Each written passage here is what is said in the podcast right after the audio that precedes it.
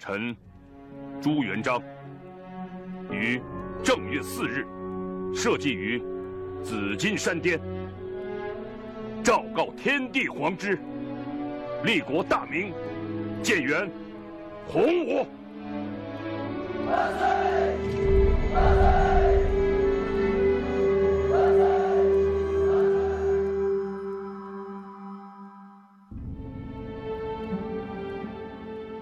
公元一三六八年正月初四，南京紫金山，经过十五年征战，一个从安徽亳州走出的放牛娃在这里登基称帝。望着眼前的文武群臣，朱元璋或许没有想到，自己就这样被历史选择，更或许没有想到。他建立的大明王朝此后存在了二百七十六年。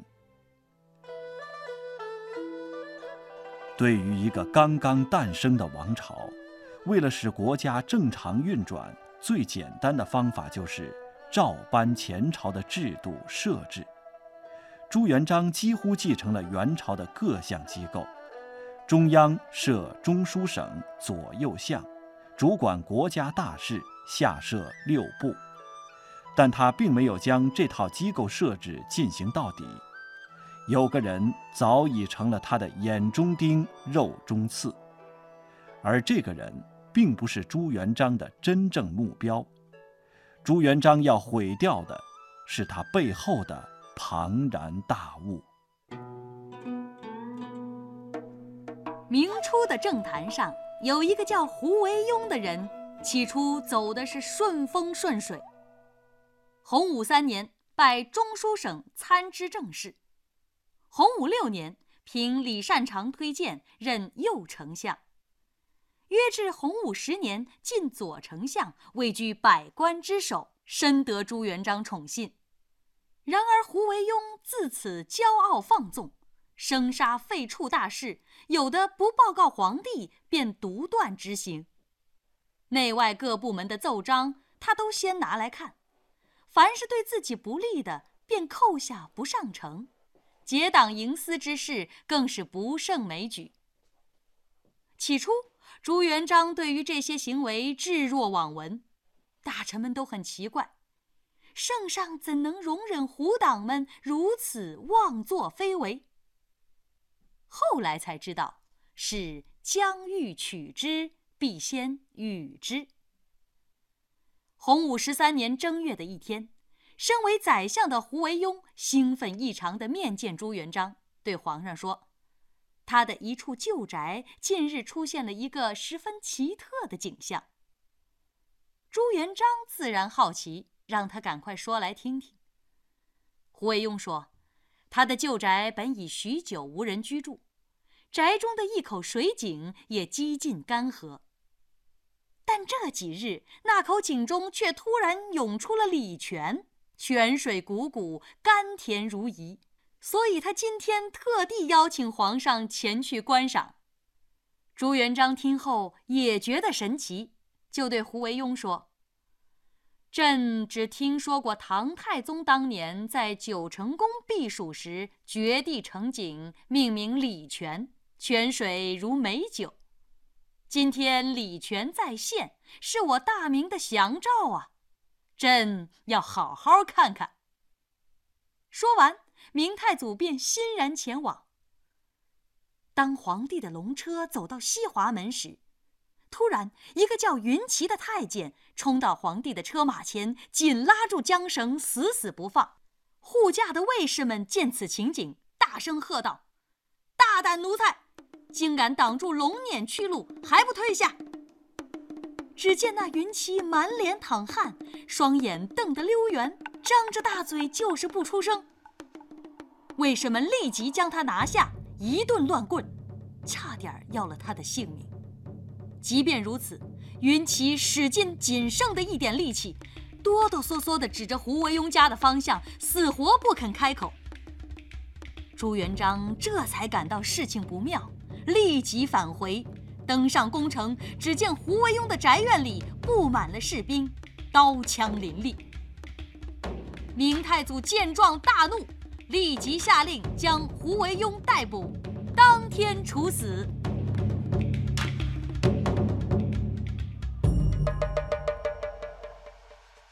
当然，这个故事只是朱元璋除掉胡惟庸的其中一种说法，而令明太祖最兴奋的是，和胡惟庸一起消失的，还有他背后的那个庞然大物——丞相制度。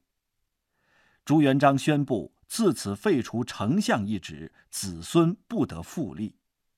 由此，秦汉以来实行了一千六百余年的丞相制度被废除。六部直接向皇帝负责，相权与军权合二为一，至此明初皇帝大权独揽。而此后明成祖朱棣建立的内阁制度，只是皇帝的高级秘书处，并没有对皇权集中造成太多影响。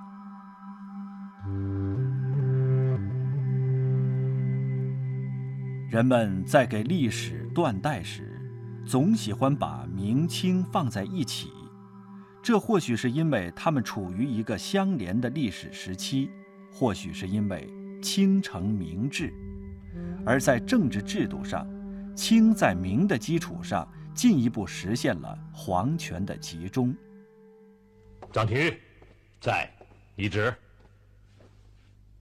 从现在起，成立军机处，西北的。军需粮草调配和用兵方略的指挥，全归军机处办理。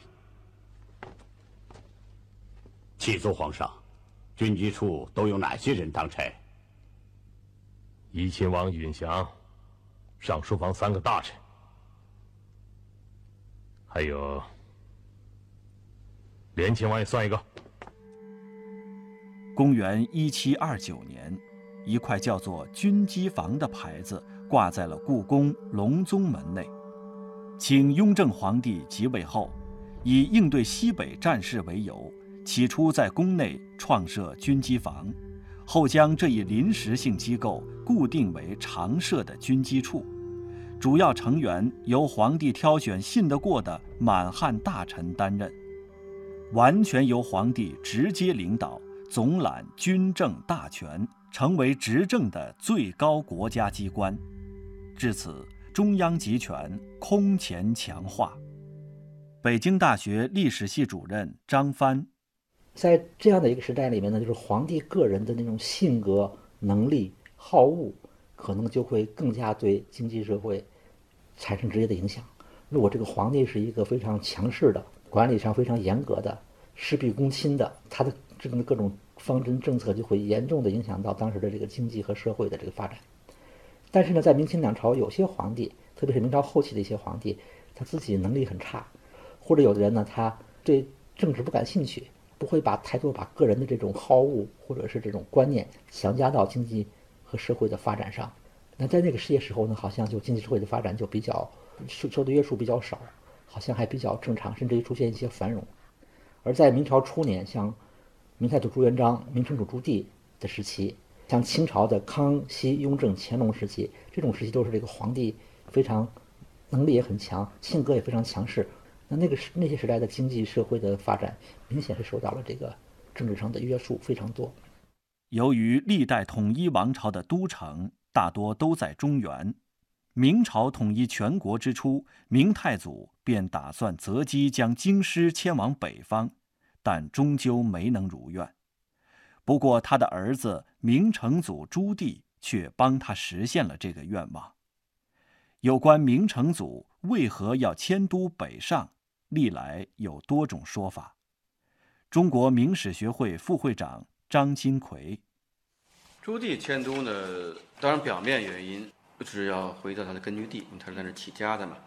他通过政变上台，江南士大有很多的反弹，待在那儿总是心里至少心理上也不舒服。那更深层的原因呢，就是迁都北上是一个大势所趋，因为朱元璋也是也要迁都。所谓四夷，还有很多的这个按现在话，周边少数民族需要统治，你离他这么远，隐含的意思就是，如果那边发生叛乱了，鞭长莫及，所以他早就要迁都。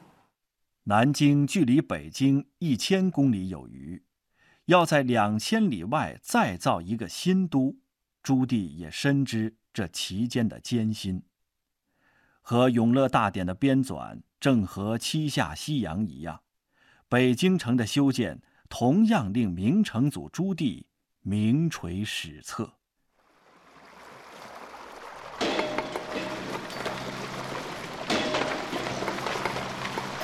一四一一年初。永乐皇帝下令重修大运河，三月开始疏通会通河，六月汶水改道，会通河疏浚并拓宽。一四一五年，开通了淮安段清江浦，京杭大运河全线贯通。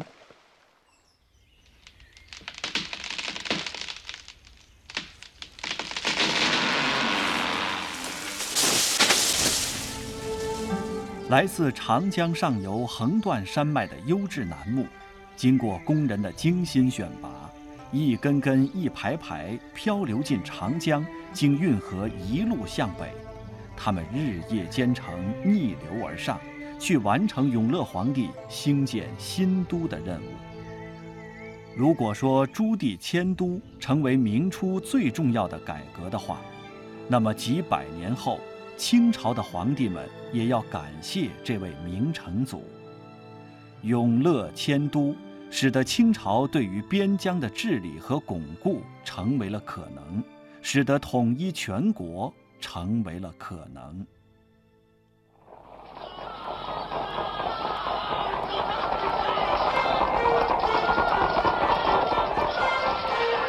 清王朝的统一霸业。是三代皇帝前仆后继的结果。西北方向，经过康雍乾三朝多次遣军征讨，终于平定蒙古准噶尔部叛乱。之后，乾隆帝出兵平定了新疆回部叛乱，设立伊犁将军。西南方向，雍正时中央派驻藏大臣直接监督西藏政务。乾隆时，进一步提高驻藏大臣的职权。东南方向，康熙中期，清朝发兵攻占台湾，设台湾府，将台湾置于中央政府的统一管辖之下，由此，统一的多民族国家形成。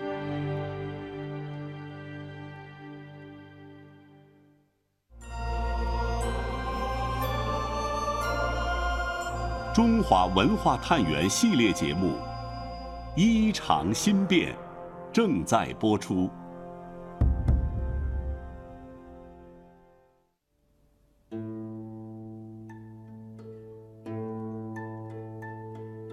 在中华农业文明博物馆里，有这样一本崇祯平禄堂课本《农政全书》，这是明代著名科学家徐光启的作品。该书共六十卷，涉及农本、田制、水利、农器、树艺、蚕桑、牧羊等十二目，堪称当时农业科学遗产的总汇。而这丰富的内容，也侧面反映了明代农业的兴盛景象。当时欧洲的传教士是这样形容明朝的：中国的耕地像花园一样井井有条。没有一块荒地，中国产的糖比欧洲白，布比欧洲美。到了清代，则出现了全域性开垦，其中最著名的新开发地区有西南、中南及东北等地，相较于明代经济重心偏于东部运河一线，已形成极大反差。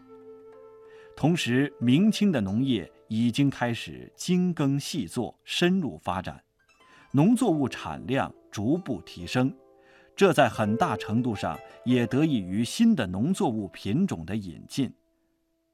北京大学历史系主任张帆，明朝呢，其实主要是明朝中期以后，呃，随着这个新航路开辟，很多那个世界其他地方的一些，呃，农产品物种，进入到了这个中国。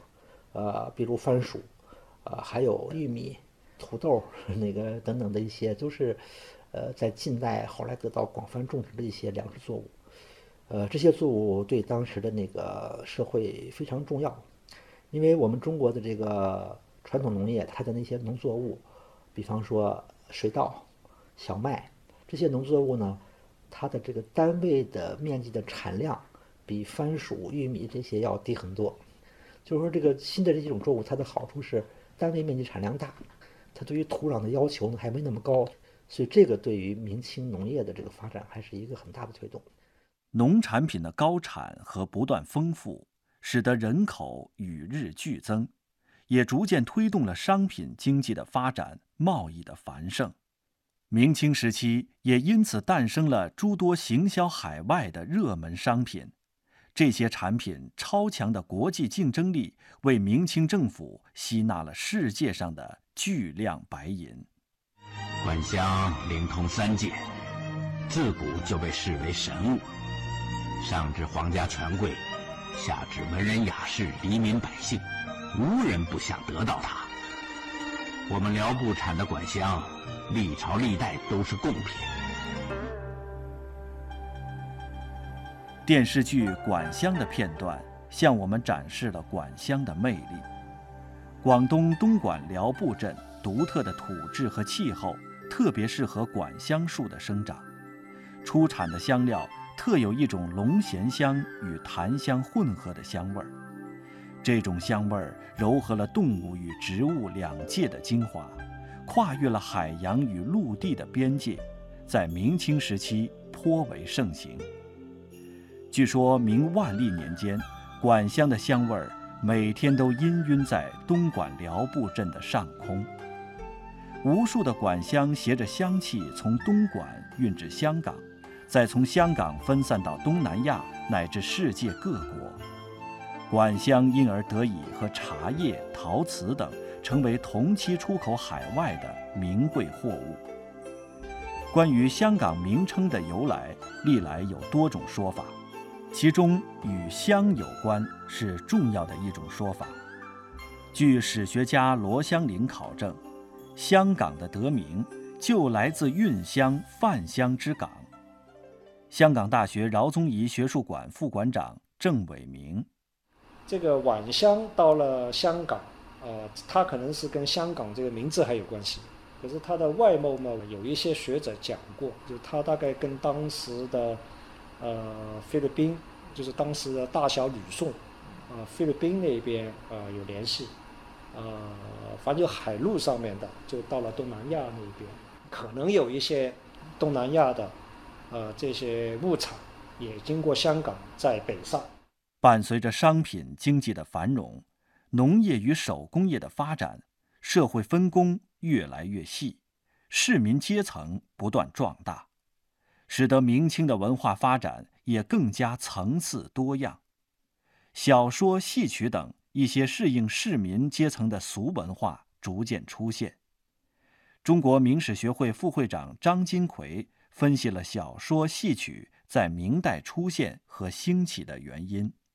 一个呢，就是明中叶开始商品经济这种蓬勃发展，特别是城商品经济伴随它的发展，就城市化的迅速的这个扩展。城市化的一个产物结果，就产生大量的市民阶层。那么，所以市民阶层它就有它相应的这种消费需求。这个消费需求其中之一就是文化上的需求。所以，在这个时期，印刷业、出版业很发达。包括戏曲啊，戏曲行业、文艺演出，都是满足了这些人的消费需求。那么另外呢，就是第二个原因，我想，明代的科举制度的高速发展之后呢，特别江南一带这个文化比较发达，产生了大量的这种落地举子，就是知识分子考中秀才、考中举人，再往上考是死活也考不上去了，所以干脆就放弃了。放弃了，但是你说十年寒窗苦。读了半天书，他干什么去了？你让他就回去种地，他也没估计体力上他做不到，那怎么办？这儿产生了一个巨大的文化产业，那么所以相当的这些人就投入到了这个产业当中去，去编书、写小说，甚至写剧本的。等于说这些具备很比较高文化素养的这么一批知识分子，变成了这个按现在话变成一个文化产业的一个提供者。第三个原因呢，我想就是这个这段时间的这种理学思想的这种逐渐的暂时性的这种。退化，因为我们说明中叶更是王学比较兴盛的时候，那么心学强调以心为为主体，我需要什么，我想什么，那我就去干什么。那这个对于人的思想解放是很重要的。《皇都集圣徒》啊，应该说它最精彩的一段，就相当于我们今天说的北京的中轴线。中国国家博物馆第一代讲解员齐吉祥介绍的画叫《皇都基圣图》，现存国家博物馆。